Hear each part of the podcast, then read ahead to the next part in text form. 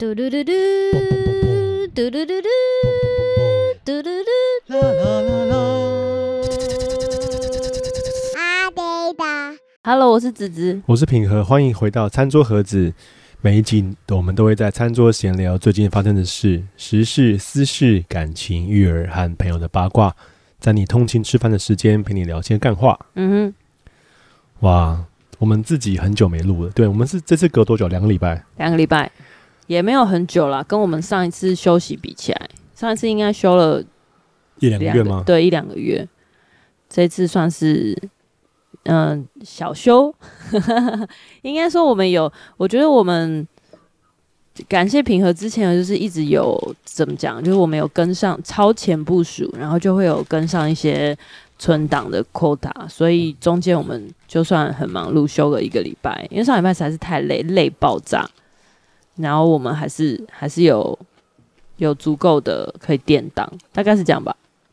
今天我们放弃那个食物选择的部分，没有啦。今天有点怀旧，我们应该算是很久没有吃摩斯，然后今天在点早餐的时候，突然间滑到摩斯也有外送，我想说，哎，那就来吃个摩斯好了。最近。那个平和在进行饮控，然后我就被迫着那个，因为他之前进食，然后进食之后就饮控，就是他就是只能尽量吃原形食物，但是我们现在尽量吃健康的东西，然后就因为这样，我们就连续吃了一个礼拜的涮涮锅，就是有多原形，只吃水煮，然后真的是每天都吃涮涮锅，然后还有发生说连续两天都吃同一家的，对。然后，所以今天就是稍微的放纵了一下，恢复到素食的部分。真的很久没有吃摩斯，刚刚点的时候觉得有点怀念。然后是我们是我们误会了吗？还是我们价值观崩坏？那个刚刚品和说：“哎，摩斯点那么多，才八百八，好便宜哦。”我跟你说，它其实没有便宜，摩斯还是变贵了，就跟以前的摩斯比起来，只是因为跟其他的外送。简餐或早午餐，你随便点点就是会超贵，所以你会觉得八百八便宜。嗯。但如果我们之前点那种早餐蛋饼啊，还是什么那个猪仔包那种的，那种都两三百块就可以解决了。对啊，但是心境上面，在心境上面便宜非常多，因为我们刚刚有点像是毛起来点，因为现在开始做那个饮食控制，就是通常就是让蛋白质要吃到开心嘛。所以刚刚就是放胆忘情的点了很多的炸鸡块，哦，sorry，因为摩斯肉就只有炸的，所以我点了很多炸鸡块。然后我们现在桌上就是感觉好像是吃摩斯的 buffet，然后这样子这么忘情的点，哎，还没超过一千。虽然以早餐来说是。我觉得是蛮超过的。我刚刚就是没有没有任何觉得 CP 值，我把它当做是午餐呐、啊，午餐这样 OK 啊。早午餐加在一起的话，啊、好啦。但我心境上我可以理解啦，因为如果你早午餐出去吃个什么，很容易用我们家的点法，随便随随便便就破千。对，但但前面有讲到说，最近开始做那个饮食控制，就尽量吃原形食物。哎、欸，自从这样做之后，发现其实就没什么好吃的，除了涮涮锅，就除了小火锅之外。哎、欸，其实原型食物就是选择的反而比较少。应该说，你、嗯、你尽可能的就是要自己料理会比较好。对啊，其实就是去买一个现成的小沙拉，然后再去买一盘的生牛肉，然后没有啊。其实原型食物还是可以烤啊、煎啊，就是料理啊，只是它都是圆形的，它不是。就是加工变成对，啊对，啊、对，所以其实还自己料理还不是说只有沙拉跟肉的选择，还是有很多是可以料理过后的。我觉得这是我自己的问题，因为我如果要吃肉的话，我最近真的很喜欢吃牛肉，包括连水煮鸡胸肉或者是一般的鸡胸肉，我都没有很爱吃，所以变说真的能找到牛肉可以吃很开心的餐点，好像就是涮涮锅了吧，就是点那种牛五花。然后加大的那种涮涮锅，然后也有菜也有肉的，就很开心。可是如果如果撇除这个的话，其实很难选。我以前会吃那种凯撒沙拉，或者是吃那种沙拉碗啊，或者是什么夏威夷饭啊。那夏威夷饭不知道大家有没有吃过？它就是它的肉类没有牛肉，它就是最多就是鸡胸肉，然后跟鲑鱼哎、欸，其实夏威有一些夏威夷饭可以点牛肉、虾子啊什么的。好吧，那如果就是有几家那可能要再找一下，因为我我我昨天吃的那家没有，然后我就很难过。后来之前我们一起点都有啊，记得有牛肉加虾，你忘记了？哦，那就是我们两个选的店不一样，我选那家就没有的。等一下可以跟大家分享一下我之前进食了一阵子，然后进食完了之后呢，现在吃饭呢。一天三餐也是吃少少，可能就是主要就吃晚餐比较多，所以现在诶、其实瘦蛮快的啦。只是这个瘦可能是假瘦啊，就是等到如果我的那个餐饮习惯调整回来，可能又会胖回来。绝对会胖回来，因为你的身体不是你的基础代谢率没有下降。今天要插播一下，我们呢穿的衣服是我们好朋友的牌子。哦，它是一个牌子，我不知道我们念对，叫 Hush，然后还是 Hush Hush 吗？然后它的它的那个是一个非常非常非常年轻的，嗯，偏街头的品牌。目前款式还没有很多，看起来就是很简单朴实，但是版型真的还不错，推荐给大家。然后我们今天一人穿了一个色，嗯，我是觉得它的磅数偏薄啦，很适合春夏或是像这种一点都不冷的冬天的时候可以穿。当内搭也是蛮可爱的。一开始的时候，我拿到紫色，我心想说：“天呐，这紫这紫色也太难驾驭了吧！”因为它是那种少女紫。如果你有看 YouTube 的朋友，你懂你懂我讲的吗？少女紫就是一个四十岁的女生来说，我觉得很难撑得起来耶。然后早上我换好了，我就跟平和讲：“哎、欸，我我低估我自己耶，我觉得穿起来还不错。”你少女子啊，穿起来还是有一个。可爱感好吗？该不会为了要取双关吗？因为你是紫紫啊，就给你紫色。所以我一个少女，哎、欸，是吗？嗯，你少女子啊。如果他有用心到这样，那我还真的是受宠若惊。对，有看了我的 IG 人就知道，之前啊、呃、也因为这衣服拍了一些照片。事实证明，我老婆比较会拍。我老婆的摄影能力比我好。哎、欸，她拍我真的是我不知道说什么，就她可能拍了二十张，我大概只有一张能用，然后另外一张很勉强的需要调光跟修图。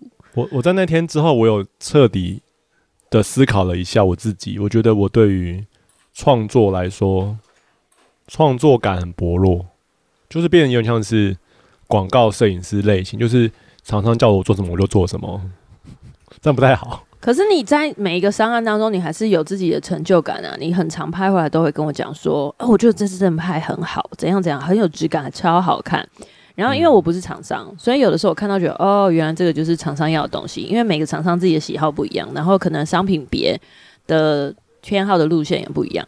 可是因为对于呃，IG 就是我们自己在生活 promote 的时候，我们就会很习惯呃。可能同一种风格，或是我们大概知道说，哦，我们自己的 followers 会喜欢什么风格，所以那个东西是，呃，在相机之外，你大概抓到一个氛围，不太会太多的后置调整，嗯，所以我就会觉得说，在这样的一个感觉很不经意的设计，它有是设计的不经意的设计之下，我就觉得好难用哦，每一张都好难用，就是没有不好，可是每一张就大概七十七十五分。是我大概理解你可能在你的既定的 process 里面，它可能需要稍微后置一下，或调整一下，或是反正我先拍 long 一点再 crop。那为什么不一次就到位呢？就也没有很难呐、就在你镜头要拍的时候，稍微移动个微幅度十五度零零点几的那种调整，就马上就到位，然后直出就可以上。因为他每一次帮我拍完都是哦好，我就直接 drop 给你，就直出就可以上。然后我可能就会修一两张。那对我来说，这种东西都是很快速，几个小时之内就要完成。所以那天我在帮他拍的时候，我就觉得，因为我们就是互拍嘛，我觉得有个超级大的差异就是，我觉得我帮你拍的八成都很好看，或者是说我我当然那时候也没有一直这样夸啦，就是我自己退一步想说，好啦，可能是我自己喜欢的风格跟你不一样，所以我以我的风格来说，我觉得我拍你很好看，然后你拍我的那个就不是我想要风格。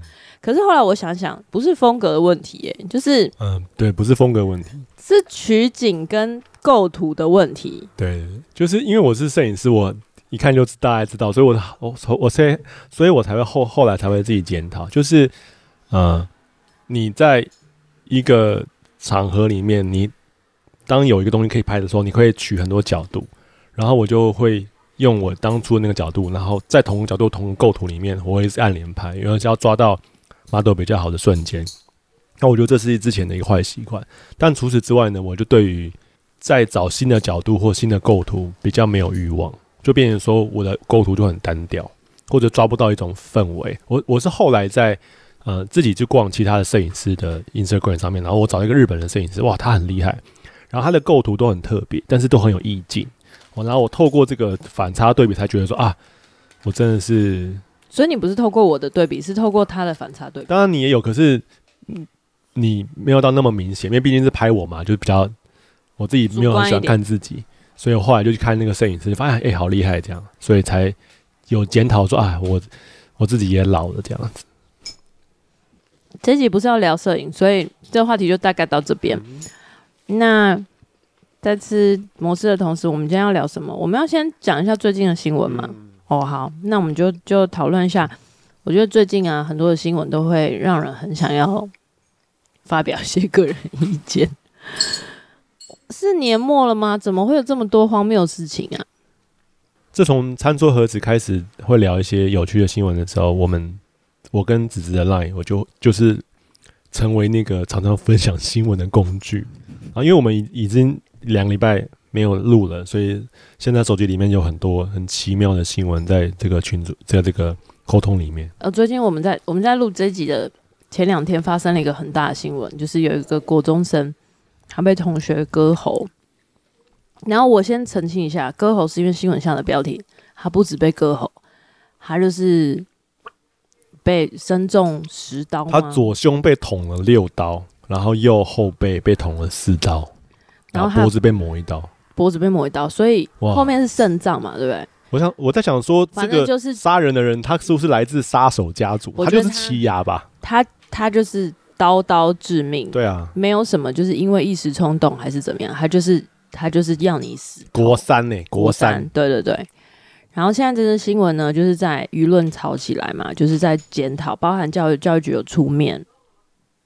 现在目前现阶段，政治人物的回应或是政府单位回应都是很无关痛痒的，可是没有说不必要，他们就是很必要要立刻表态。可是目前没有什么大的动作在推动，呃，这个校园做这种危险或是暴力的环境改革。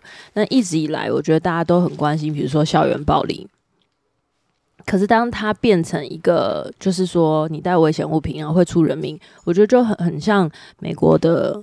校园枪击，就是这件事情，它不只是大家讲一讲而已，它需要有进度跟有现实的动作。所以最近就是舆论在讨论这件事情。那，嗯、我觉得身为父母之后啊，对这个东西，他看的就不是只有单纯说要不要判死刑，或者是应该怎么判刑，要不要让少年法保护他这么简单而已。我觉得。生完父母之后，就会有超级多的考量，在于说，第一个，你没有办法从打从基础根本的去改善，或者是去帮助这种文化教育的差别，因为现在就是 M 型化的社会。你没有办法强制他的家庭教育要多健全，或者是说他们家觉得其实就这样也 OK，只是他们没有办法控制他哪天会杀人，他们觉得就是普通坏而已。就这个东西你要怎么，你要有一个巴式量表去去判断嘛？这这不可能嘛？所以那那你要把这些责任交给学校的话，我就觉得有点太偏颇了。就是这个东西的讨论，我觉得要分很多的层次，不管是从家庭教育，然后从学校，或者是从法律的基础，怎么样去防堵，或是做最基本的保护之外，还可以改善什么？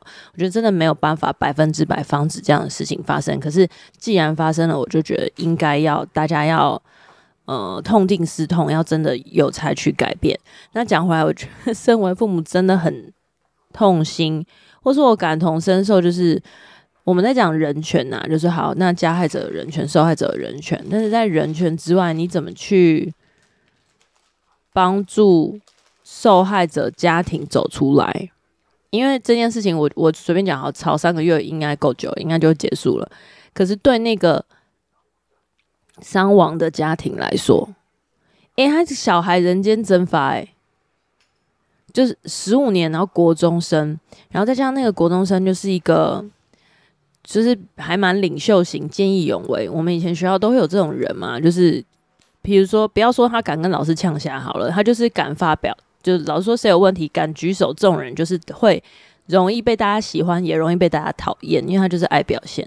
那我不是说现在他这个同学是这样，我只是说像这样的类型的人，第一个就是他有领袖型特质，他容容易路见不平。然后现在变成我们要告诉小孩说，诶，如果有谁真的是被欺负，你不一定要路见不平，你先自保为优先，是这样诶，是不是？我们以前都要跟人家讲说，你要怎么样，你要积极争取，你看到别人需要帮助的话，你要出出手保护他。这样不行哦，就一出手。就你你那个受 bully 的人还没怎么样，大家现在不知道被欺负的那个人是谁。但是、欸、不是啊，就是出面的人不会在一般人不会在学校带弹簧刀啊，那真是很少的特例。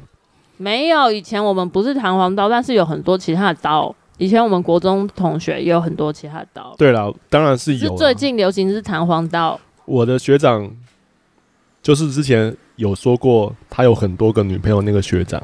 我记得他之前有跟我讲说，他国中念中正国中，然后他就是那个在打架里面负责准备枪跟刀的那位，就是他打开包包，然后让大家拿。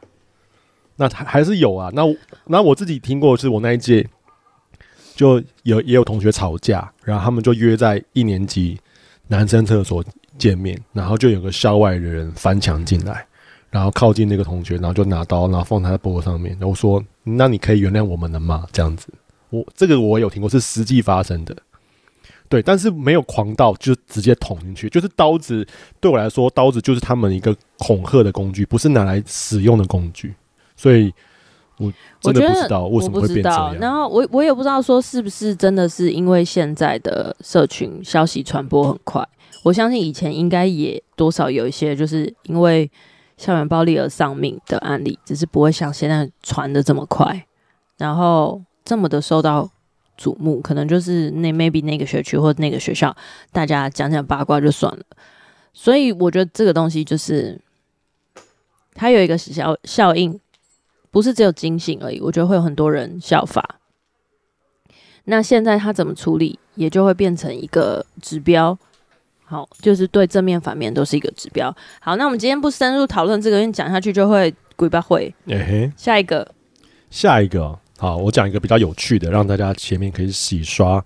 女大生寒风中寻车两个小时，仍一无所获，暖心警获报后，火速助寻获。火速助寻获是什么？就是那个记者的标题，火速的帮助他寻获。台中、哦、就是他找不到车。对，台台中市一名女大生日前驾车至公益商圈用餐，未料就在品尝完美味的料理要回家时，却忘记自己将车辆停在何处。女大生只好在寒流报道的天气中徒步寻车，在经过两小时的寻找，却仍是一无所获。她只好拨打一一零向警方求助。所幸当天公益派出所的值班警员对辖区相当熟悉，听完女大生形容后，就火速帮助她寻获爱车。你觉得是因为她对辖区熟悉，还是因为是女生呢？好，我在开玩笑。哎、欸，我想问说，所以自己枪找不到车可以报警哦？对，她就是需要帮助嘛。他说：“ oh, oh, oh. 嗯，他就有一位十八岁的女大生，家里住清水那一带。他忘记自己车停在哪。对，在十二月十七号和同学相约到公益商圈品尝美食，但由于当天适逢假日，人潮众多，周边停车位一位难求。女大生耗费了许多时间，在附近绕了好几圈，才终于将爱车停妥在一处停车场内。随后便赶紧前往商圈内一家知名的网红寿司店用餐。”车跑之后才发现不记得细节了，我不想要中间发，我不想要知道中间发。我我老实说，我自己也常发生这样的事，就停在我们家附近的那个合体，然后你走到合体的时候，你不知道它是往左边转还是往右边转。就我们每次跟着爸爸走到那个地方，然后我们就会这样看着他，他就说：“等一下，我想一下，我车停在哪？” 相信你身边应该有这个朋朋友吧，就是我以前，可是我们没有到有报警过。哦，这有点太蠢。我我以前呢？我不知道为什么，就手机它还可以跟汽车连蓝牙的时候，每次熄火就是停好车，手机的那个 Google Map 还是 i iPhone 的那个城市，它就会自己帮我注记停车位置。但自从呢，我换了车机，改成什么 Car 哎、CarPlay 啊，就是直接连线那种，之后哎、这个功能就消失了，所以我每次都需要凭着记忆找。那我们家是这样，我们家会停在附近的河堤的停车位，非常便宜，一小时三十块而已啊！欢迎大家来文山居住。好，这只是常常我回想起来的那个记忆，不是昨天的停车位，可能是两天前的或上个礼拜，我都会会想象说哦，那个记忆犹新是什么时候，然后我就去寻找。我有一次不夸张，我以为我停在比较远的桥下，然后我就走过去，发现没有。然后我就去整个反方向的地方找，还才好不容易找到，花了我半小时。我觉得这应该不是初老，这就是生活的一个小琐事。但是这个女大生找了两个小时，这个有点扯啊！我但是但是我们不不了解，说不定公益商圈是一个小巷非常多的地方。然后他就是。吃完的之后就找不到方向，不知道大家有没有跟我一样，就是我常常进去厕所或进去一家店，然后出来就会分不清东南西北。我觉得忘记停在哪里算是蛮常发生，但是再严重一点就是忘记你有开车来。哦，对，坐车回家。只是曾经发生一一个非常辉煌的事物，就是你忘记你停在哪里就算了，你还忘记你是开车来的，然后就走了。你跟大家讲讲这个故事。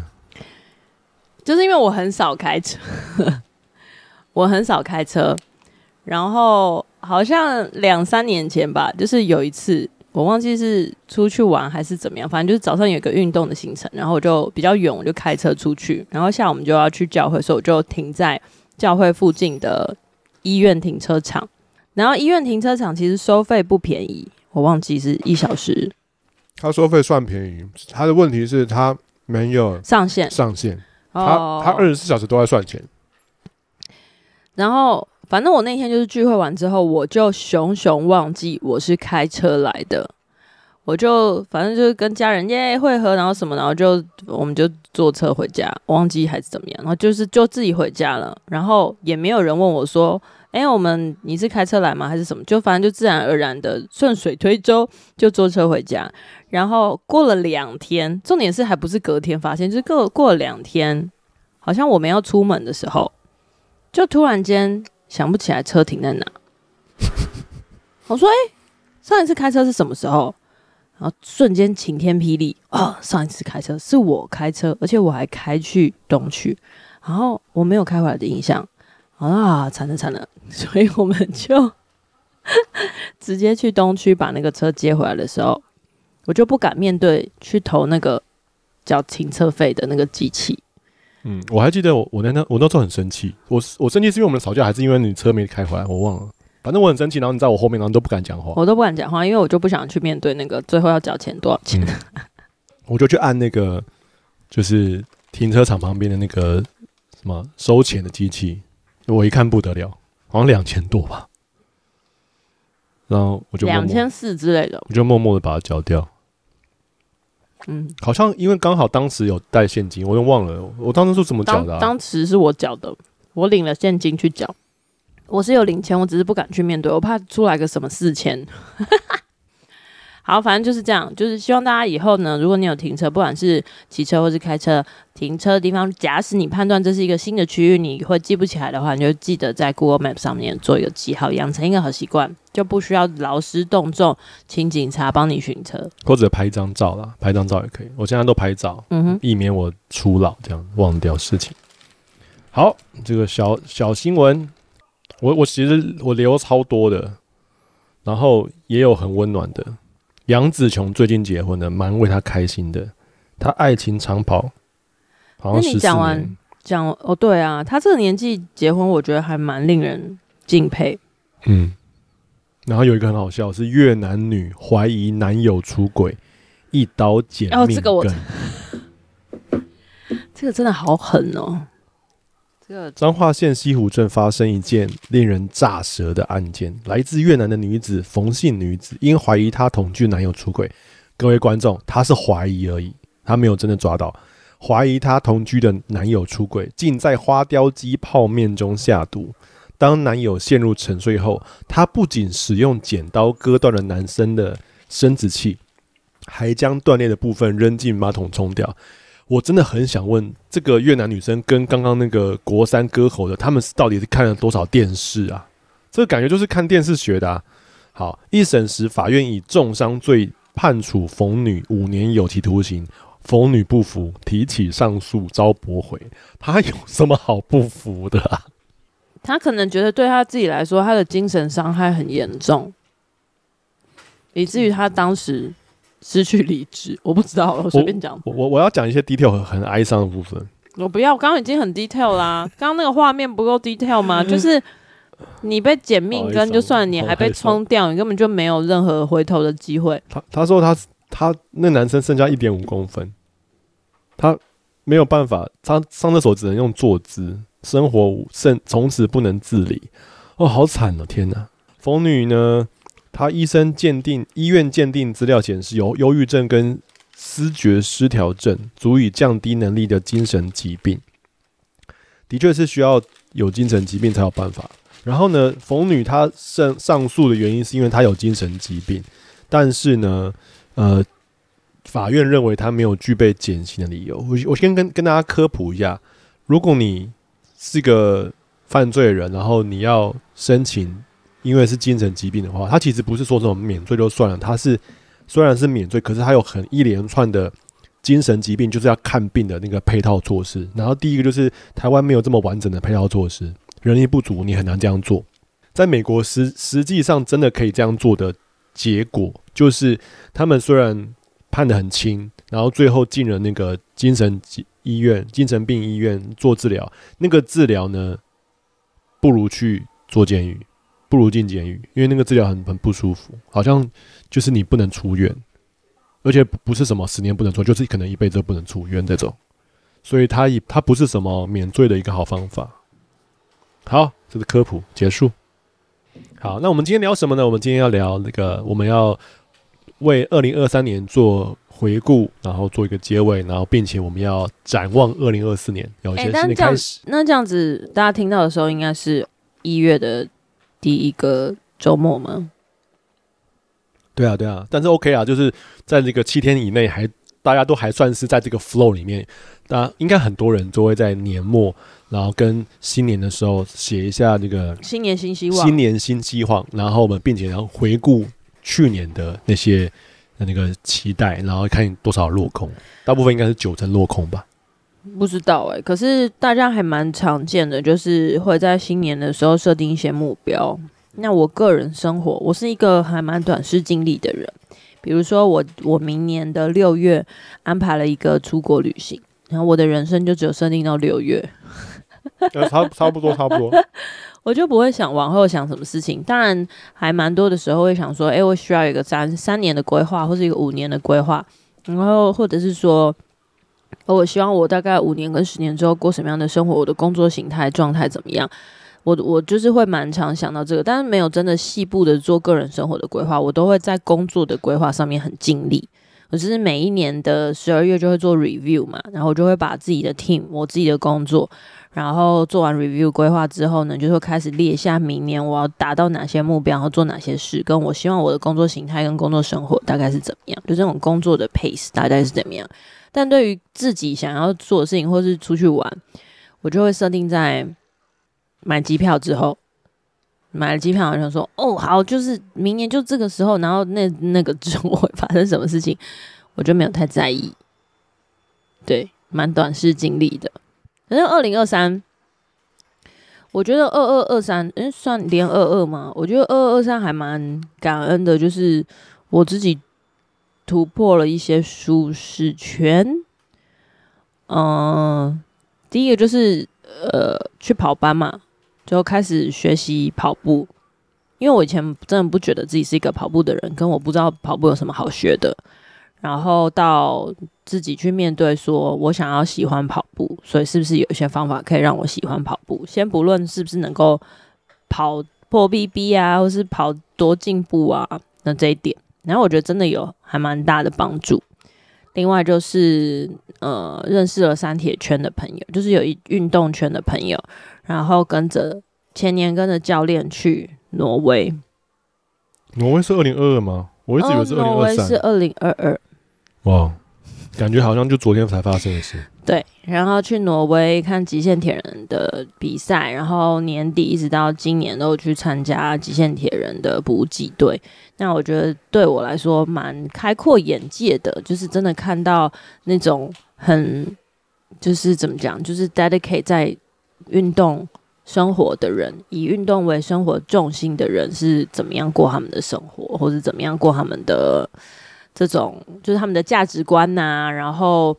他们的个性啊、文化啊等等的，就是觉得还对我来说还蛮激励的，就是跟我原本的生活相差非常非常非常大。所以像有点像是更深入进运动圈的，完全没有更深入。就是感觉比较多啊，因为你加入跑班，然后也没有更了解、哦，应该说比较多元吧。然后你就会认识一些，比如说运动品牌的业务啊，然后广代的窗口啊，大家真的，我觉得百分之九十九都是很好的人，就是他们都很热心分享，然后很想要帮助你，或是会关心彼此关心什么的。我都觉得他们，而且因为运动就是跟个人健康很直接的相关嘛，所以 这样讲有点。我觉得他们比我身边一些亲近的朋友都健康，更关心你的健康。哦，关心你的健康，嗯，也是啦。因为我们的环境哈，就是有一些上行下效不良影响，大家都没有把健康或肥胖当一回事。当他变胖的时候，你就知道他压力变大了。然后那个我们教会界啊，没有不能讲教会界，就不能讲教会界。但是我们附近的人，我们周遭的人，他生活除了吃这项娱乐。消遣之外，好像也没别的，然后就特别忙。对，大家会彼此关心，说：“哎，很久没看到你来聚会啦，最近还好吗？”什么的，但仅此而已。嗯、对，就是很难哦。分享一下最近烦恼，就很难有一些什么实质的帮助。可是，嗯、呃，我觉得我有被这些人影响到，我觉得我会真的会去想要了解，说：“哎，那你最近睡眠怎么样？然后你有运动吗？或是？”就是你的压力，或者是你工作怎么调配什么？就是我觉得最近，特别是年末的时候，跟一些很久很久没有见的朋友又重新 catch up，然后我就真的很在意这些健康方面。我觉得是不是年纪到了？年纪到，年纪到了，对对，就大家开始出现一些小病痛。没错。然后我也还蛮感恩的，就是我今年回去学潜水了，就是找回了一点水感。有这个名词是水感，嗯，水感，嗯，对啊，水感，水感不是说你潜水技巧是什么，就是你在水里面感觉到自在，就像你会讲车感呐、啊，哦，水感很像什么车感很低的人，就算他一直练习或什么，他就是没办法拿捏，他换一台车就会很慌。水感感觉像是洗面乳会带来的好处，嗯、哦，还有水感呢、啊，嗯，bling bling 的，OK。嗯，差不多，就说你在 哪说差不多，我知道，就是就是有像像如鱼得水的感觉，这样、欸、对对对，简称水感，不对，先如水感，先不论你的那种就是潜水的技巧，跟你憋气能够多久，就是你在水里面能不能够放松、舒服、舒服，对，不要很慌张，这件这我觉得这个水感蛮好的，还蛮重要的，大概是这样吧。那我要继续讲吗？还是继续讲？继续讲，没关系，都可以啊，还呃。可以轮流。个人个人的先换你好了，我等一下可以讲工作的。我很多哎，他、欸、你个人跟工作分开是不是？我我我，因为我合在一起，我的工作跟我个人不密不可分。好好吧，那我先讲我工作的。好吧好吧。我工作就是我在今年年初的时候呢，嗯、我其实去年我一直都是两个人的团队在我的 team 里面，然后今年真的是年初，就是刚好过完农历年的那一个礼拜，嗯、我就加入了两个人。然后就变成四个人，然后就在这一年当中一直成长，一直成长，就是一直加新的人，然后别的 team 进来，然后我现在我的 team 有八个人，哇，俨然成为一个小主管。对，我觉得从两个人到八个人，四倍的成长，我觉得对我来说是压力非常大的。可是我觉得超级感恩，就是很感谢主，我的我被派来派来我的 team 的人，或是我自己找到的人都很积极、正面、正向，然后他们都。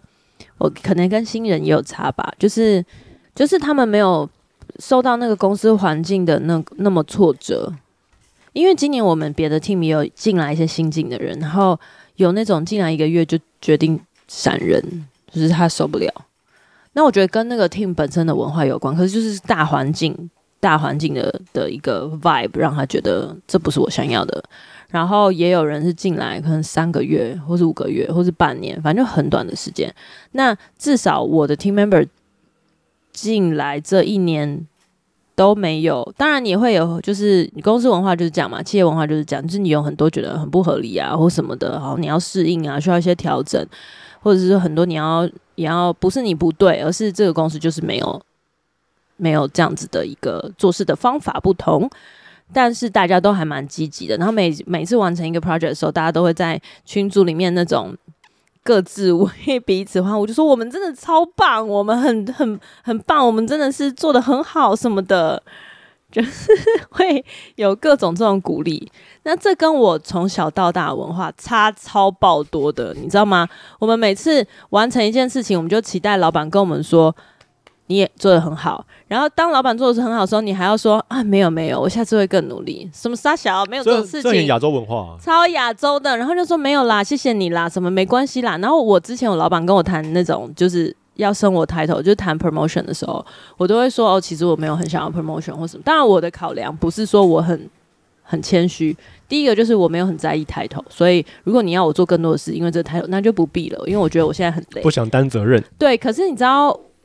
我的 team member 可能是因为文化教育嘛，就是外国人他们就非常积极争取 promotion，然后可是他们的技巧也没有多杰出哦，就是他们就会做一种你要我做百分之八十，诶，我就做百分之八十，刚好切，他不会做八十五或九十，那你要每一次去盯他有没有做到八十，有没有八十，有没有做到八十，他就会说会，我一定会做到的，然后你。七十五的时候，你就跟他讲说：“哎、欸，你差一点哦，好，没问题，我马上补上来。”就是你懂吗？他不是说他表现多么 outstanding，不是能力多好，是行销比较强，而是他整个 mindset 就是对会 promote 自己，然后比较正向态度。可是他没有讲超过，他也没有说 bragging，说我多屌啊，或什么，就是我就是这种是小 case，他也没有讲，他就是一直跟你讲说：“好，没问题，我会补上来，或怎么。”那我觉得这样子我 OK，就是可是你不要做四十，然后讲八十，对你不要做四十讲八十。对，然后当然就是也有一些真的很积极聪明的人，那我觉得我就被他们影响，就是说，比如说，就有些人跟我讲说，哎，你你的管理方面怎么样可以做更好，或是你可以多给我一些 instruction，我会比较跟得上，我就不会乱猜，因为很多的时候，因为我在公司很久，就很多时候我们都在猜老板在想什么，你知道吗？然后以前我刚进来的时候，我前辈还跟我会跟我讲说，你要去探听一下老板今天心情好还是不好，来决定你今天要不要 present。到这样，是多么的传产，所以这样听起来，我觉得做主管的确也是蛮跳脱舒适圈的，没错。对，所以呃，我就今年我就看了很多就是关于管理的文章，然后甚至年初的时候，因为我就一下子增长很快，我就很担忧，想说我是不是应该要去念个 MBA 之类的。那我觉得这件事情也会在我新年规划里面。可是另外一个就是说，我觉得现阶段呢、啊，嗯。当然，我觉得大家有几时间积极争取新的新的呃学位是很好，但是我觉得现阶段很多东西，当你时间很破碎又很短的时候，我就在网络上找很多文章，然后找那些真的是 to B 或在 LinkedIn 上面就是算是比较有知名度的人，然后他们写的管理文章，嗯、对我来说都算蛮有帮助的。不是说看完我就觉得就变多厉害，因为毕竟我没有实作或什么。可是我的实作就是在于说，哎、欸，我我就直接在我的 team 里面试这个方法，嗯嗯，然后所以我就打破很多以前我过去六年七年在公司没有做过的事情。嗯，比如说我每个月都会跟我的 team member 每一个都要 one on one，就是我要坐下来谈一下说，说这我之前应该讲过，就是我想要了解说你最近工作开不开心。嗯，然后你最近有没有碰到什么困难，或是觉得有什么话你不想、不敢在大家面前讲的？因为有一些人，特别是那种后置团队，他们就是不敢在开大会的时候发言，但是他可能心中有一些，就是一个文化啦，有一些不满。对，那我我觉得我想要营造一个你可以对我坦白的环境。那如果你觉得有什么不满，我可以帮助你的，我就帮助你；我不能帮助你，我也会坦白跟你说，这个我没办法，因为就是这样。嗯、那你可以选择要接受或不接受，啊、所以我觉得今年度对我来说，我自己在工作上面自我成长的很快。可是你知道，就是嗯，great power comes with great responsibility。然后我的蜘蛛人名言，我的我的没有到多么伟大，可是我觉得我的责任就会变成说，很多不同的 team 会来问你的意见，然后你的什么意思啊？什么叫做没不同 team？就是因为你的 team 大起来了嘛，然后你掌握的东西多，哦、那别人在跟你做类似的东西，或是他们的东西跟你相关的时候，他们就会来问你说：“哎、欸，那你觉得怎么样？你觉得这样 OK 吗？”哦、就是他们来偷学的，一方也不一定，就是偷学也好，或是他一方面是想要理解说，那你们怎么运作，或者是他想要把一部分他们的责任分给你。因为当你有 credit 的时候，对，当你有 credit 的时候，他可以说：“哦，我这个东西我给子子看过，子子说 OK。”啊，好贱呐！杰出的一手。上对，在职场就是这样，所以你在回答的时候，你就要格外小心。你要基于善意给他一些建议，可是你又不能够讲太超过，因为这是别人的 project。然后，所以你就是在要你要建立平行的友情的关系，你要建立人脉的同时，你要很小心，不要被人家害到。我觉得这个东西超烧脑的，你懂吗？这算是职场厚黑学吧？算吧，我觉得我职场可以开几集，就是教大家怎么样应付进退。哎、嗯，我刚刚也在想这件事情，我觉得我们的年纪已经到了这个年纪，感觉就是可以邀请一些，就是好比说创业的人，或者是他是老板，然后来聊。可以可以，或者是说，因为我觉得每一个环境会差非常多。因为像我们就在职场，职场就有上下平行。可是有些创业，创业可能对的就是投资者跟业主。那你的语法、嗯、就不太一样。对对对，你的语法语义，就是你的 tone of language 会超。你你这个就有点像是如何去经营一个职场的文化跟氛围，因为文化跟氛围对了，那大家前进就比较有动力，比较积极啦。对，然后呃，我觉得我也不像以前那么单纯，因为我就觉以前就是我不是那种很喜欢在背后说人家八卦的人，或是抱怨的人。但是当你成为别人的主管的时候，我反而我现在反而觉得你需要营造一个别人能够放心对你抱怨的环境。诶。哎，没听过吧？就是说，如果今天你的下属他能够不是说对你百分之百发脾气，而是他今天如果想抱怨的时候，他会愿意跟你约时间，或者是他愿意想说，我想跟你谈一下。哦，我觉得这个主管是蛮健康的主管。这其实跟伴侣沟通一样的道理吧？对，因为我觉得百分之我不能说全部，可能至少百分之七八十的人在工作对于上司都会说算了，反正就是这样的，他就是这样。因为我对我老板，我有时候也会觉得说没关系啦，就就这样，因为他可能有他的苦衷，我不想去了解，然后我也不能怎么样。可是我觉得这个东西你是可以争取跟取舍的，所以当你这个文化建立起来的时候，其实大家讲完了，会很快的就代谢掉，然后重新。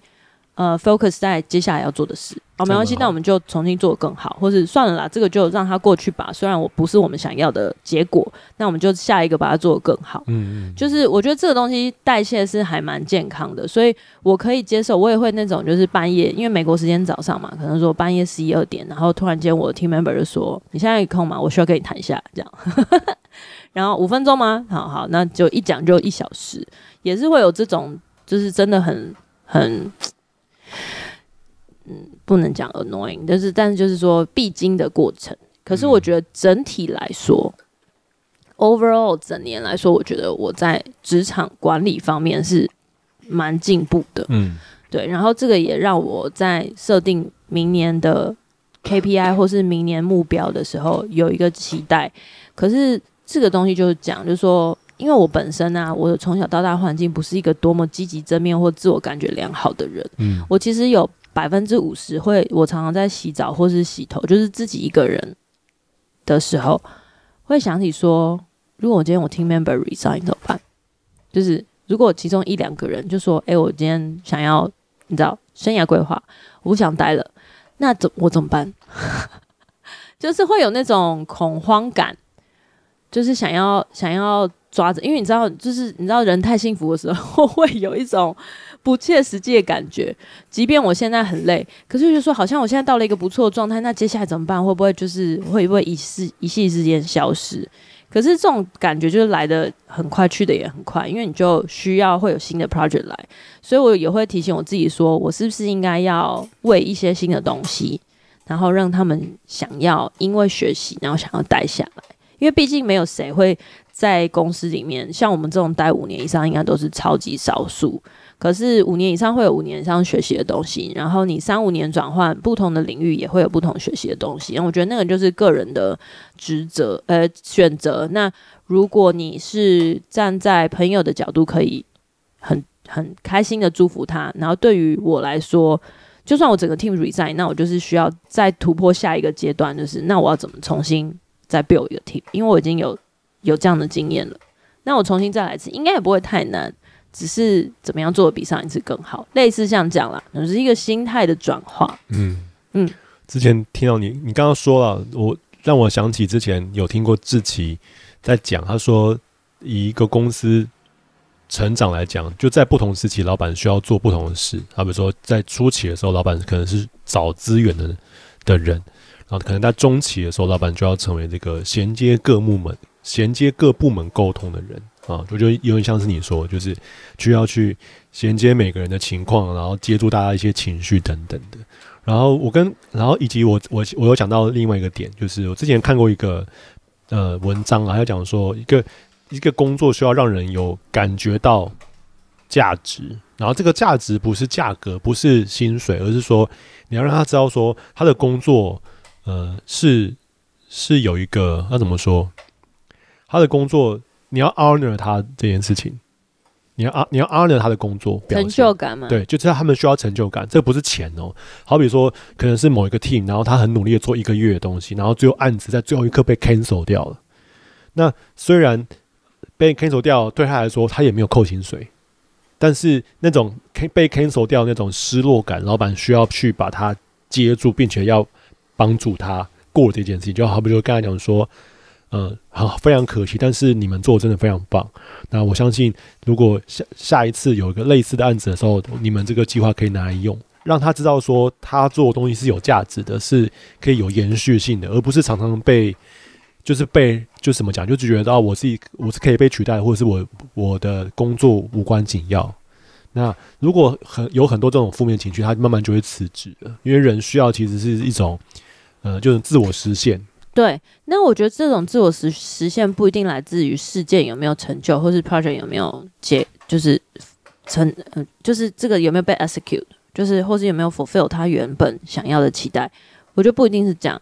还有包含就是你人跟人之间，你们这件关系有没有变得更好？嗯，就是他需要默契有没有变得更好？嗯、那这个是需要主管或者需要 team member 坦诚以待，所以你们的这个革命情感会被建立起来。那我觉得你刚刚讲到，让我想到就是说，其实我特别是这一年呢、啊，就是会有越来越多的人来跟我讲说。哎、欸，我觉得你你管理很有道理，或者你讲这个方法很有道理。你说你的下面的下属，对，或是平行的人，嗯。然后我以前都会说没有啦，没有这样子，没有啦，我真的我还很差。然后我现在发现自己有这样，没有。我觉得我现在要改变我的想法，就是，哦，不要，不要太谦卑。对，因为。你知道，就我们很常教儿子讲说，话语是有力量的。你每次说没有没有的话，你就是你其实自己你的潜意识会相信你没有。你还我好像很差，我不够好。到底是什么东西教育我变成这样子的呢？我现在日本人跟亚洲人，我不知道。然后我的 second soul 就会觉得说没有，可是我真的很努力啊，我觉得不错啊，我觉得我们现在 team 也不错啊。但你这种就是你知道你知道 deep inside 在这边想，然后他就很很小一个小小的子子在那边觉得说。我我觉得我还可以呀、啊，的没有，所以我现在就是强迫我自己，这真的需要强迫。就当别人跟你讲的时候，你就要说哦，谢谢，嗯，你有什么需要帮忙的话可以问我。这样就是你懂吗？改成这种，你才会对你正在做的事情有把握跟自信。嗯、不然你做的时候，你一边做，还一边觉得虚虚的。对。那我觉得这个是我今年正在矫正我自己的行为。就当别人夸奖你的时候，你要欣然说哦，Thank you。哦、I appreciate it。哎、欸，我们常常被这种东西无形的被牢笼住、欸。哎，前几天，呃，就是我跟儿子道歉，就是我们在跟儿子讨论，然后有关道歉的过程。然后，因为通常我们如果接受别人道歉，我们就会说没关系，没关系。然后儿子就说、嗯、不能说没关系，要讲下次不能再这样喽。对，因为你之所以人家之所以道歉，就是表示这件事情对你有关系。你才会要求他道歉嘛？对啊，所以他讲完你又说没关系，就 so conflict。然后我到底我们以前为什么会讲？对，但是这是很亚洲人的文化、啊。想一想，会觉得说这有点奇怪耶、欸。他是不是 never mind 啊？是吗？什么 never mind？就是哦、oh,，never mind。对啊，对啊。可是 never mind 有很多不同语气，在不同的的状态，就是不同的。对，因为 never mind 有也有不耐烦的。就是我想跟你讲一件事情，然后我想不起来。哦、oh,，never mind。但是算了，对，就是、那就表示那真的是真的是个小事，没关系。可是我觉得就跟没关系，不是应用在所有的环境都可以讲没关系。嗯、有的时候真的是没关系啊，不是没关系，我没我根本没有在意，那就没关系。可是如果你是那种已经有点不爽，要压下，或者是他你他的伤害已经造成，然后他在跟你道歉的时候，你就要改成说好，我接受你的道歉，但下次不要这样。嗯嗯，很发人深省，儿子很有智慧。对我们也是。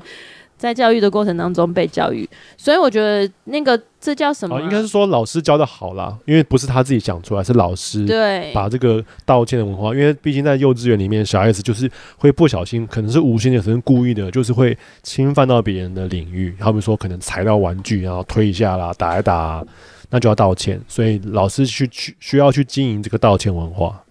所以我觉得教育是一段是。一条不断自我修正跟持续尝试的路，就是没有什么叫做绝对对或是错。可是你在过程当中，你要不断修正，你不能就是选到说，哎、欸，这个有效，然后就完全使用这个。就像我到现在都还在自我教育跟教育别人，然后或者是尝试着用一些新的方法去刺激我的老板。对，向上教育也是一种教育。没错，没错。嗯，那至于在上面的话，我就。先先没办法了，你知道？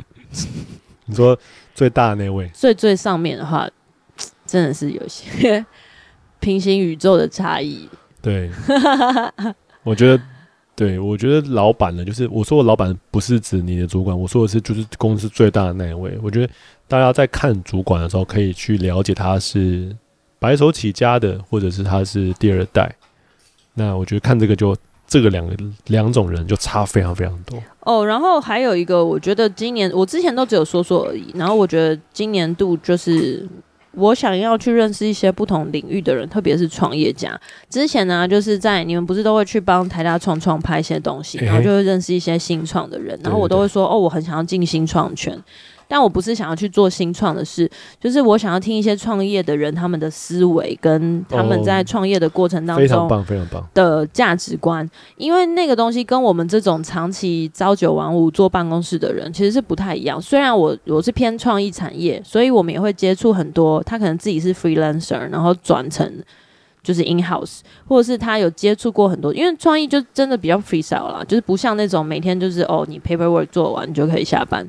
那我觉得我已经算是蛮算是蛮平衡的，可是你的思考跟脉络真的就是跟突破型创业的人差超多。哦。那我最近搭 Uber，我最近搭 Uber 碰到的司机很多都是他们在创业的中间，或是他们正在找资金的这种过渡期出来开 Uber。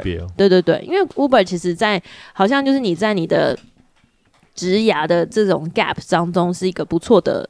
收入对，然后他们就会就会跟我分享，他们都是不是那种很年轻创创业，他们都是中壮年创业，嗯，四十几岁、五十几岁才创业，其实蛮好的。因为我觉得，我觉得就是精神很敬，令人敬佩耶。因为他可能就是有家庭、有小孩，然后有很多生活的羁绊，他还愿意创业。那有些人的原因就是说，哦，他已经没有什么经济上面的顾虑，他想要对。他也没有到经济自由，但他想要做一些就是人生不会后悔的事，哦、就是这种我就觉得超棒，okay, okay. 然后羡慕这样，因为我们就可能是被现实牵绊，有这有那个债务要还。那你说小小孩在吗？对，就生活的债啊。对啊，就是如果你没工作，你要你你要怎么付房租这种问题。嗯，然后他，然后还有一些就是说他们在呃，就是有些有些崇高的理想。哦，那像我们像我们这种就没有什么理，我们就觉得哦，工作 OK 啊，就是工作有成就感就好。可是他们有一些就是我觉得我人生一定要做到的事，那这种我也很羡慕。嗯、所以我觉得在跟他们聊天过程当中，都会有很多不同的，就是就是。很 inspiring，就是会让我想到一些、嗯、哇，其实人生可以不一样，怎么过？那那个跟我前三五年之前的阶段的 inspiring 是不一样的，因为前三五年我就很羡慕那种自由灵魂，没有家庭，然后可以就是当游牧民族去世界各地工作，哦、那种我也很羡慕。富二代。没有没有没有，他们就是赚少少的钱，哦、然后只要维持自己在那个国家的时间，比物质重要。对，生可以生活就好了。然后那一段时间，他们所呃赚的钱，或是他们呃工作的模式，就是只有供应他那段时间在那个国家或是那个区域呃可以生活，然后他觉得这样也 OK，因为他不需要，他没有特别想说我明年怎么样。我蛮佩服的，因为光是睡觉睡不好，我会很不舒服这件事情，我就没办法接受，因为他们可能就是住住一些青年旅社啊，对对。那种或住别人床不对或枕头不对，我起来就腰酸背痛，然后那天我就不用做事。所以我才会说跟年纪有关。没有，这个是一种天分吧。他们就是烂床也睡得很好，然后也不会过 敏。我觉得跟年纪有关。好吧。对，那我觉得这这特别是最近就是听到的时候，然后还会有他们会激发我，比如说关于你怎么样安排你的保险，因为差不多就是这个年纪会开始去为家人为自己想买保险，哦、怎么买保险。然后怎么样？你应该要创造被动收入，不要不要依赖于你现在这一份薪水，就很多。然后我以前会觉得压力很大，但我现在就是很想听这些东西，因为我觉得，即便我现在没有办法做出一些很巨大的改变，可是它会改变我思考模式，就会改变我的人生。哦，当然，当然，对啊，你就是你的思考想可以先改变。那这些的谈话过程当中，我就会很想说，哎，对，我就应该去认识一些像这种有趣的人。还是因为我应该去开 Uber？、嗯、没有啦，你其实台大创创有很多的资源啊，有很多的东西都可以报名，是免费的，可以去听。听完之后会比较多想法。不一定啦，不一定创创啊，就是像商周啊，然后还有很多，就是对啊，你也可以听商周。但商周比较还有 Ocupus 也会，就是很多。好，通常商周比较讨论的事情是商业模式跟想法，然后跟他遇到一件事情，他是如何有新的契机，然后去转型。对，可是像这种，就其实对创业或是非创业来说，如果你自己有一些想法跟想做的事情，那他对思维的想想法是有帮助的，就思维的建立。嗯，总而言之，就是阅读很重要。阅读可以是人跟人之间面对面的阅读，或是你文字上的阅读，或者是我的影片的阅读，影片的阅读，或者是你实际旅游上也是一种阅读。然后最近昨天晚上我看到那个那个什么呃，我之前很喜欢的一个创作者，就是瑞典台湾先生在瑞典嘛。所以他之前在瑞典工作一段时间，然后他好像是跟调查局还是外交，反正就是外交相关的一个机构。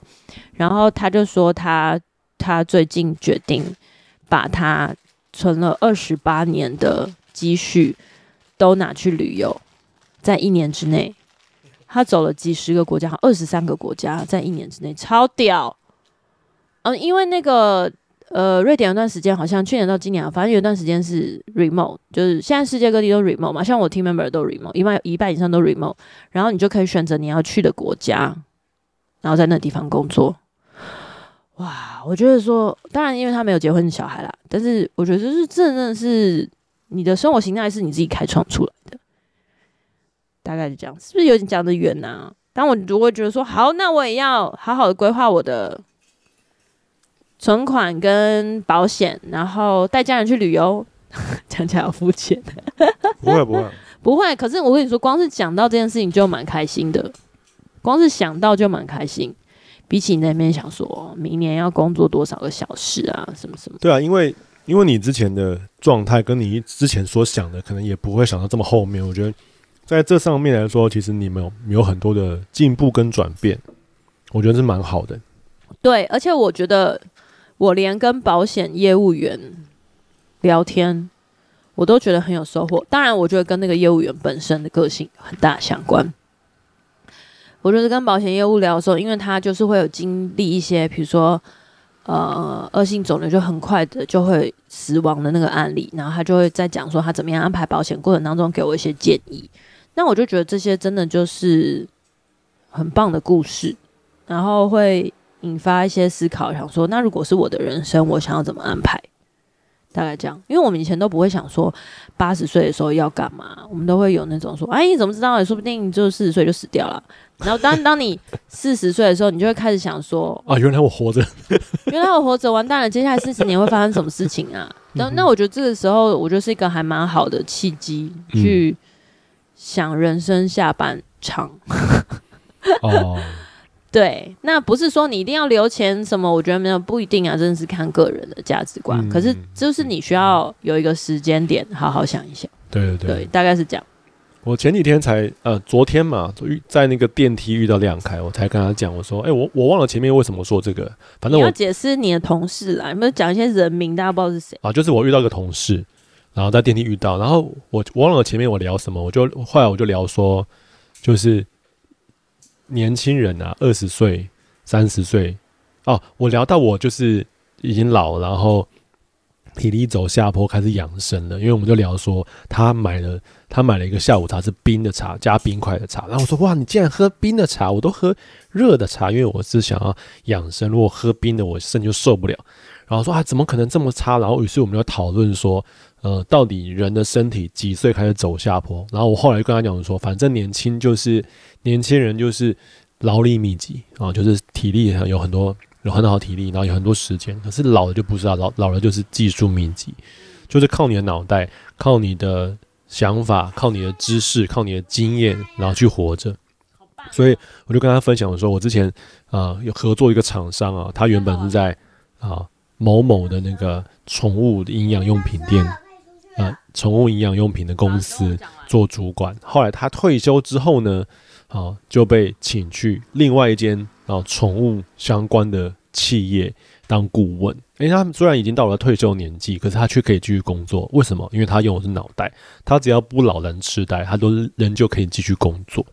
那我相信需要慢慢的转移这件事情，就像就像刚刚子子说的啊，就是他已经从呃，之前所想的，就是可能是今朝有酒今朝醉啊，就是只想今年啊，然后慢慢想到未来，跟慢慢想到说，哎，想要更累积很多的知识，累积很多的想法，然后让自己的脑袋变得更聪明。我觉得这就是息息相关的。啊，要讲我的吗？嗯。那我的话呢？回顾二零二三年，我自己，哎，我我也是金鱼脑啊，我不会想到太远的事，但今年。今年呃，我觉得在我自己最大的一个改变就是我买了现在拍我们的这台相机，买了一台当代的一线的二零二二年年底出的相机，改变了我很多记录生活的方式。现在目前就是只要有它就可以拍四 K，啊，随时追自动追焦，然后呢拍影片拍照都很方便。然后我觉得这整整整个改变了我的呃。对于影像的生活的习惯，然后再来呢，今年有很多的另外一个改变。诶，我都讲媒体的哈，因为我就是摄影师嘛。再来就是学习如何拍直视的影片啊，就是我我相对于别人呢，我是一个，所以诶，可所以你是今年才开始学直视吗？对，就是相对于其他的自媒体或者是那些网红，我是一个比较慢烧到我的人，然后我。之前都很传统的拍横式，那如果我们以前想要做直视影片，我们就是横的，然后再把它切直。但是今年有一个很大的改变，就是有一个观念很重要，就是横那个影影片跟直的卡片是不能兼用的。就是你要拍的时候，一开始就要确认说这个影片是拍直的还是横的，因为这两个构图的原理是不一样的。直视影片的构图原理呢，它是窄画面啊，它跟我们以前以前我们可能讨论说啊，二四七十是一个标准的 size 的一个焦段，可是这个是用横版来讨论，可是直版完全不是这样。就算你用二四用三十五，你拍直版它还是很窄。所以你当你在拍摄一个影片，如果你从头到尾就是要拍直视的话，你其实很多东西很方便，就是因为它不会拍到那么宽广嘛，你很多东西的 setting 都不会不用这样 setting。可是很久，我们以前在拍电影。就是看电影或者是在讨论构图的时候，我们讨论都是横版的构图、横版的 setting。可当你换成直的时候，的完全不一样。因为直视构图，它的假设这跑步好了，我们以前可能从左跑到右嘛，然后稍微稍微拍一下就可以了。可是现在在直视构图，其实是在从下跑到上，或从上跑到下。对于整个构图的概念、人物的走位，甚至是物品的摆设，是完全不一样的思维。然后我是今年才开始认真的。正视它说，它会是一个呃，一定会存在的一个独立的事实。就原像是说，电影是电影，可是直直视是直视，它是手机时代的自媒体的新的串流方式。嗯，然后跟伴随这个伴随这件事情的后面第二个学期就是如何剪直视影片。我是今年认真剪直视，好，可能以前都是呃，可能是先学那个如何把横版剪裁成直板，然后今年就是认真的在学。Reels、Shorts 或抖音，他们的他们的观看逻辑，然后观看习惯，然后跟影片方式，我觉得这是一个学习。我还记得你去年之前就是拍片的时候，你都会拍横式，不管我们是出去玩啊，或者是说什么，就是对对对，爬山啊什么，都是以拍横的回来，然后我都要把横的素材改成直的，然后甚至包含平面拍照的时候，他你都会一直问我说横的直的，横的直的，然后我每次都会回答说直的，直的。那也不是说我特别喜欢直的，而是直的它在手机上面真的比较好做裁切。那你也可以用横的横版，可是横的横版就真的限定贴，就很小啊。对，除非你今天，可是我觉得跟创作的一开始的规划概念有关，因为像看很多 reference 的时候，你就会有的时候想要刻意的去做直板的切割画面，那那个时候你就可以拍横的，只是相较起来，直板你要裁切。或者他要改 layout，真的是容易很多。我真是太讲到太执行面了，但我只是想要讲的是说，在这个过程当中，我也我也参与了这个平和的习惯改革，就是跟他讲说，版尾拍值得好不好？惠我良多，版尾拍值得不好很难用哎、欸，大概是这样。那我觉得另外一个原因也是因为我以前我在二零二二年我不太用 IG，嗯，但是我我今年真的是很多在用 IG 刷一些影片。哎，以前呢，我是个传统摄影师，以前我都是用 Pinterest 来更新我的呃美感或价值观。那今年呢，更多时时候会用 Instagram，因为 Instagram 因真的，因为可能是我我的账号很常刷，我就会刷很多日本的或欧美的摄影师。然后这种刷法很快的就可以看到大量的大家拍什么，然后就是吸收非常快。然后也有一大类是那种那个 behind the scene，就是。拍很看很多那种拍照或者是拍影片背后它是怎么运镜的啊，光线怎么打啊，就是我很常看的。当然妹照也有看，但是妹照比较少，因为我就像好像我最近发那个影片一样，就是有妹就会就 OK 啊。所以妹照它不是一个技术的评价，它好看是因为有妹，不是因为技术。所以妹照对我来说相对少。有妹之外，你要怎么去精进你的技术？其实就是这样吗？因为我们太常看，所以我会把 May filter 掉，然后看说这这个人到底有没有技术，然后有技术的我才会多看两眼。哦，对，大概这样。哦，嗯嗯，好。然后还有什么呢？哦，还有一个，我跟你说，我在二零二三年年中的时候许下一个愿望是要减肥。嗯。嗯，那那我觉得我，呃，到秋天的时候还蛮失败，就是没怎么成功。嗯。嗯可能我的身体已经到一个瓶颈，哎，这这件这是我最近去了解才知道。没有，我觉得你是之前都是一种 casual 的减肥法，就是嗯，比较随性的减肥，就是有想到的时候减一下，没有想到的时候就今天先这样。然后这也延续我二零二四年的愿望，就是我那时候二零二三年年中的时候，我有说我要花一年时间让瘦瘦下来，嗯，所以我这个愿望会再持续到二零二四。那为什么要减呢？我觉得。有一个原因是因为就是要逼迫自己离开舒适圈，从幕后走到幕前。嗯，所以有 Podcast 比较认真在录啊，或者是有有的没的，然后也希望自己外观上面要多注意一下。嗯嗯，对，所以我觉得这一个月蛮有感，就是脸有明显有变瘦。那明脸变瘦有另外原因是因为头发留长了，头发留长真的遮了很多脸，而且很多人都。就是你这个发型还蛮好评的啦，就身边有很多人都会主动的跟我讲，为什么不直接跟你讲啊？他们都来跟我讲说，哎、欸，平和留长发吗？可能大家觉得有距离感，很适合他耶什么的。哎、欸，我前面真的是有一个过渡期，如果大家想知道的话，其实餐桌盒子就是我留发的那个岁月的痕迹，就是你这样往下刷，就从第一集开始，头发越来越长。然后前期真的是，他有一段时间一直戴帽子，就是他没有办法用那个发型师。然后到不戴帽子之后，他其实也没有很好看，因为没有很好看的时候，我就常常会很在意说到底要不要绑。好比说我做事情做事情的时候会很容易放到眼前嘛，或者吃面的时候会弄到前面去。然后后来呢，这一个月十二月初开始，我发现它长过一个程度就不再需要再绑了，因为你就随随便勾，然后它就会勾得住。所以我现在几乎不绑了，然后就就是还蛮好看哦。但是诸位，最近还是有很有一些朋友会跟我讲说：“哎呀，怎么不剪这类？”我跟你说，长发超难维持，短发呢，洗完加吹完，然后可能就是二十分钟的事。长头发，我跟各位报告一下我最近那个那个洗头发过程呢。洗头呢要洗一次或两次，就是要把它油腻完全洗掉。那最好的情况呢，就是洗第一次，然后你发现第一次没有起泡，冲掉之后要洗第二次，因为第一次洗头皮，第二次才是真的。然后第二次洗的时候呢，如果它起泡程度还不够好的话，我还要让它在头发就是上面留久点，我就是就是起泡了之后就把它放在上面，然后就是做其他的清洁，差不多洗脸之类的。然后洗完之后呢，才然后还要护发，护发也不能抹抹就冲掉，护发也要给它个十二十几二十分钟。所以现在洗澡的时候呢，头发是我最先洗的，就是我头洗了洗完之后就把它盘在上面，然后就是继续护发，然后就开始洗脸啊，然后洗身体啊，然后最后最后再才弄，然后这里就算了。吹头发的时候还要用那个烘罩来吹，因为微卷嘛，不能完全直。烘完之后呢，如果有点毛躁，还要上发油。哇天哪，各位，长发有够麻烦，但是很好看啊，还值得啊。现在就有时候，因为我跟我老婆，现在你现在就可以感受到女生的，这对我们来说就是一个很基本的流程，什么很麻烦，就是这样。对，而且而且因为我老婆有有很多的那个洗发精啊，我现在就是。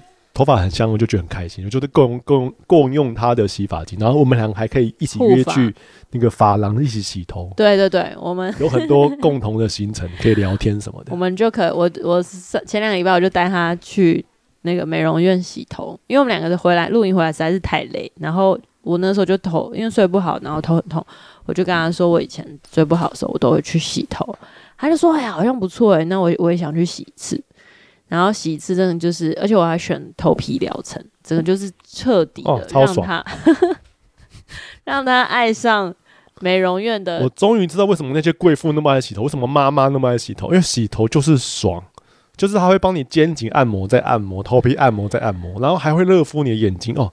超爽，然后洗的很干净，你不觉得你的头洗的很干净？我那一两三天都觉得头发消失，就头发很轻盈，然后都是香香，然后摸它的时候都不会觉得油油。对，然后你头皮会呼吸，啊、然后你在这个转身之间，你都可以闻到那个就是发香。对对，会闻到发香，都是爽。第二天、第三天就有头油味了。没有没有，如果我。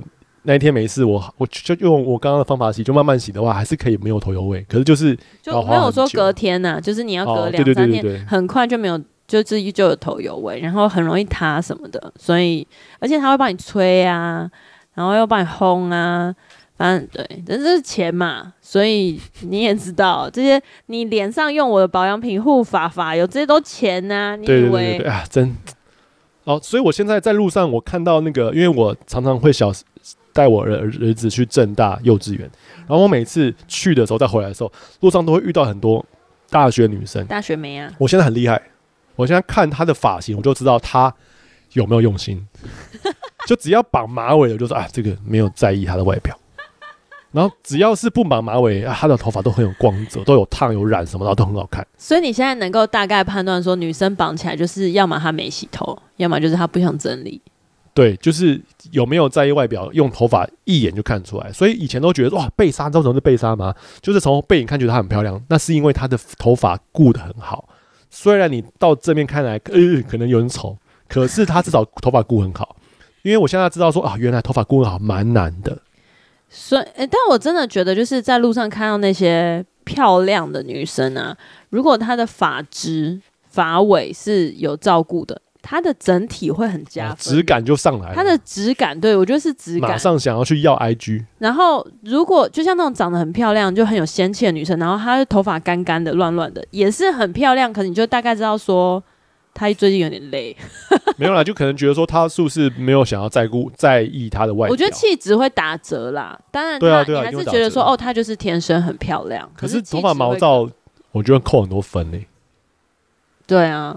像我就是，就是我，我现在看，现在就是起床，我现在看的蛮准的，就是头发毛躁的人几乎他没有化妆，因为他因为他没有弄头发，他一定没有弄他的正面，屡试不爽啦。哇，这真的讲到女生妆法可以讲不完哎、欸，就各种。对啊，这是今年后半年的一个体验，就是我二零二三年就是跟去年比起来，终于头发留到终于开始喜欢的长度。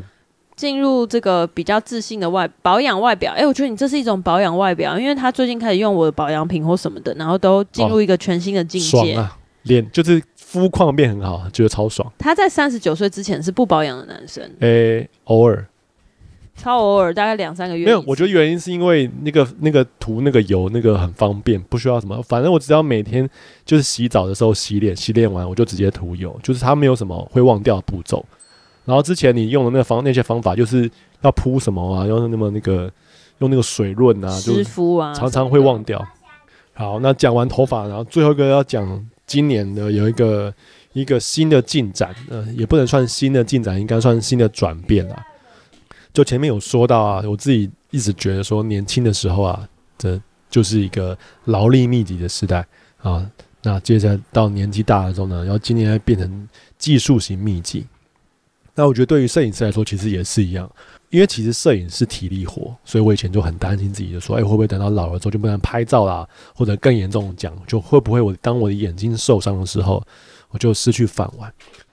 还有一个我自己对我自己的期许，就是我希望精进讲话能力上面，可以将这个讲话能力发挥在对的地方，发挥在一个能帮助人、影响人的地方。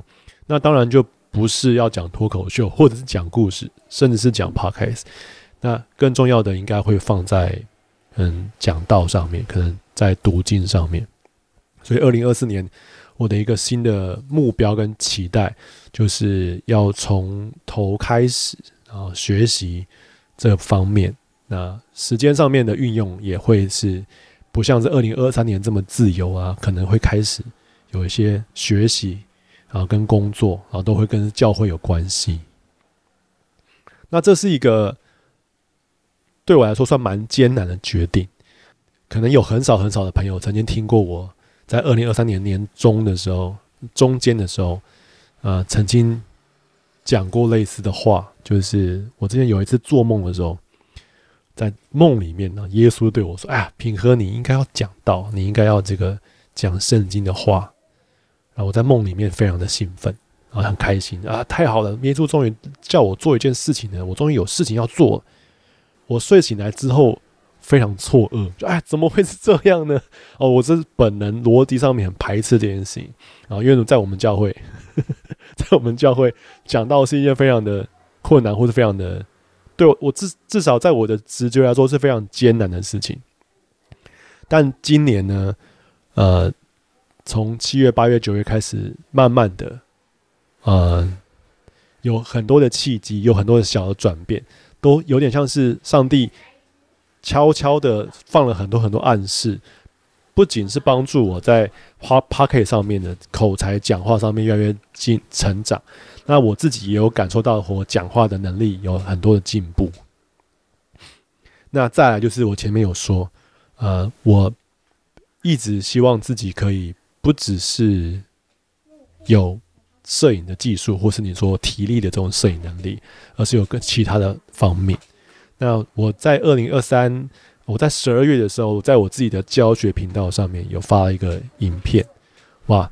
大家有可能有所不知，我在我自己的教学频道上面经营了五年吧，没有任何一支影片的，那个是有什么起色的？有啦，其实还是有。对不起，我刚陪儿子去大便，所以一直没有搭到枪。就是他每一支影片，它就是需要比较长时间的累积观看，因为它毕竟是偏知识型，所以就要有人搜寻到的时候，你知道 YouTube 的 SEO，对对对，就是教学类型的，比较比较慢热啦。嗯。那还是有一些影片可能有破万，可能可能就是什么花了三五年时间慢慢破万，但是这支十二月的这支影片，它可能它现在就是目前是然后上线十天吧，已经有两万多的观看。那我觉得它厉害的哦，我觉得它之所以会有这么多观看，不是因为它讲了多厉害的技巧，它比较多的是我在讲干话，我在讲一些聊天的那些内容。那这件事情呢，呃，提醒我一些点吧，就是第一就是。他再度的印证我在讲话上面是有些恩赐的，然后跟他是一个我，我觉得我没有办法再现，就是我如果我在做第二支影片，我可能做不到这个，因为它是一个累积，它是一个心境转变，一个岁月沉淀之后的一些想法，然后这刚好这个想法呢，呃，很贴中很多喜欢摄影或者是透过摄影创作人的一些心声，然后也讲出一些解答，所以大家很喜欢。那虽然是如此呢，它却也没有影响我要改变我的路径的原因。我前面有讲，我说我要我要就是接下来二零二四年，我更多会在圣经跟讲道上面努力。对，嗯、那这个影片的成功不会让我改变这个心意。那当然也当然也不是说哦，就是去了这个学习读经之了之后就完全不做教学影片了。可是当然当然未来的时间，我相信一定会非常的比较少。那所以我自己，二零二四年的规划呢，应该是属于就是我的工作就是更变更偏向技术面，就是思想，就就是而不是只是第一线的劳力活。当然可能也要做啦，可但是更多的就是一些想法、策划、计企划，甚至是一些顾问的角色。对，嗯，我觉得二零二四就是有，现在还没有真的认真列下来，但我觉得有很多是。我们过去没有特别在意，但是就是新的一年想要好好把它整顿的。比如说，就是新的一年，平和开始有很多新的规划，然后这也是我们每天早上主谈的时候，我都会为他祷告这件事情。那当他，那那我觉得就是当他开始实现，或者他刚才开始想要做一些新的事情的时候，我觉得通常都会有一些，我觉得会有一些焦虑，比如说。我自己就开始注意到，说我们家越来越乱了，因为就是我们两个都越来越忙，然后根本没有时间在，可能我们就是顶多维持着那种表面的整洁，然后我们就现在有点过度依赖，比如说就是要等到对，等到那种就是请清洁来打扫家里的时候或什么，但是他可能就维持个 maybe 两三天，然后又恢复到很乱，就是永远都很乱。那我觉得这其实对于生活品质，还有对于自己的身体的状态的时候是。你你一直在很烦乱的状态下，你其实没有办法好好的休息。然后这跟我原本期待家里，就是你一回到家就可以放松，不要工作，是有一点落差。我觉得我们就渐渐在这个点上忽略。可是又很矛盾的说，因为你时间就这么少。然后像我最近，因为我最近的就是呃压力很大，应该说一直以来都压力很大，但是最近的状身体状态很不好，然后就一回到家。就会很想睡，然后又很浅眠。可是我觉得应该需要好好规划一个时间，比如说每个礼拜有一个时段，就是大家一起来整理家里，然后就一直维持在就是把没有用到的东西丢掉，就是每个礼拜都能够淘汰一些永远用不到的东西。对，我觉得这个是很重要，然后会，我觉得它会帮助我们在事情越来越多的时候，会越来越有效率。嗯，就是你一直你知道去无存精，去无存精，然后把一些其实你觉得好像用得到，可是。其实根本用不到，或没你根本没有机会用它，那不如就把它淘汰，或是送给别人。那以前呢，就是在我们步调都比较闲，或者说平和有很多时间在家的时候，他就会去整理啊、打扫啊或什么的。然后可能我们周末的时候，就只要很维持很基本的收拾就好了。但现在真的没办法了，我跟你说，我真的没办法，特别是有小孩在的家，超级崩溃的耶。因为你光是要收拾这件事情，或者说其实收拾是也是一种劳动，你就会觉得很烦，所以应该是专注在享受收拾之后的舒适感，而不是一直在收拾。因为我我觉得我们在收的时候，我我们接下来要发展一个东西，就是你举目所望，我们家的客厅就是玄关一进来的地方嘛，但是我们没有一个一个装置，一个系统是可以让我们把卸下来的东西放进去。然后就收完了。那如果随处放的话，那你举目所望都是随处放的东西，就会觉得很乱。对，那我说，我觉得这个东西不是只有回到家，我觉得有很多功能性。比如说，你还是可以固定放一个地方啊，就不用衣服到处丢啊，啊或者说裤子沿路脱啊，这种 就是我觉得这种就是大家只要讲好一个生活习惯。所以它就是它被规划，它的原因，所以乱的原因其实是因为我们的动线或者我们的东西摆设不够有人性。如果它足够没有符合我们的习惯的话，我现在没有要跟你讨论这个，但我觉得不是这个问题。好好好，因为。我已经讲过很多次，就是你衣服不要像我早上还在收衣服，就这种东西它不是动线问题，它就是走过去放好。嗯、你你家里习惯问题，你家里又不是人工智慧到说你一进来然后就可以放放放放放，然后走到厕所的时候刚好全部脱光，就不是这样这么理想化呀。嗯、所以你不能说哦，这是动线问题，这不是动线问题，动线可以优化，但是。你需要有维持，就是每一段时间就要整理，每一段时间整理，因为你自己又不是那种所有东西都会放回原位的人。是的。那那你怎么把它归类于？你就算动线比较好之后，你还是会在动线之外出现说，哦，可是我今天要把我今天要在那边用剪刀啊，那剪刀不管放哪里，它都不在动线内啊。没错。我刚只是想要很轻描淡写的 讲说，我觉得这个东西是我们以前都没有想到，我觉得可以进来规划的。然后我也希望这个东西可以养成魏以沫收拾的习惯，因为他现在一直觉得收拾是一件工作，而收拾不是一个自然而然的事。嗯、可是如果收拾是在你的行程里面一直会发生，我觉得它就会被改变，而不是说好现在开始收拾，嗯，这样就是对他来说，他觉得哦又多一件事。可是对我们来说，就是会收拾本来就一直存在，就一直发生啊，就跟你吃完饭要把垃圾拿去丢，这不就是很正常发生吗？他就会觉得说，都已经吃饭，为什么还要多一个拿去丢？嗯，对，我觉得这个是我觉得在教育上面需要改变的，因为我有时候不能说跟别人比较啦，可是我觉得有点切心在于说啊，我都错过那个时间。教他，比如说你自己的碗应该要冲好，然后放进洗碗机。我有跟他讲，我说如果他每次吃完都会自己洗自己的东西的话，就一张贴纸。可是你没有不能讲啊，因为他不知道怎么做啊。对啊，对啊，没有。我自从讲了之后，之后还没有陪他一起做。对，所以就类似这种，就是就是你吃完然后。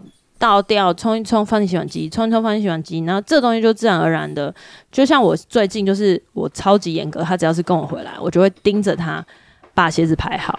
我不管你尿急还是怎么样，就是鞋子排好。嗯、然后如果你尿急尿完回来就排好鞋子，然后鞋子不能够噔噔噔，然后就这样就叫排好。没有，就是因为我觉得我们以前就是太松散于在于说啊没关系啦，我就帮他排下或没关系怎么。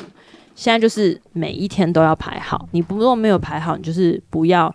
进入下一个动作，只等到你变成是。如果他尿急就尿出来，尿出来。不是啊，我刚刚讲啦，就是你尿完回来排啊，哦、还是要排。嗯，对啊。然后，所以只等到你很一个变成很习惯，就是说，嗯、呃，我一回到家，我就是脱鞋子，然后对，就是你要制约。所以我连走上来的时候，我都会先预告说，好，等一下要做什么。他就会说脱鞋、洗手这样。哦，好棒。就是这个东西，它对我觉得需要，我们要站在同个阵线，需要被建立的。可以，可以，嗯，二十一天的习惯养成，好，好。那这集就在大概这样子，在二零二三年年年末的时候，你有什么事情是呃很满意、很喜欢，是一个新的改变呢？那在二零二四年的时候，你又又有什么新的计划？等待你执行呢？对，希望大家新的一年呢，就是可以心想事成。那也希望大家有加油加油，有好的执行力。新的一年身体健康，以及健康的身体，对，要多多运动哦。OK，那这集就到这样喽，拜拜，拜拜。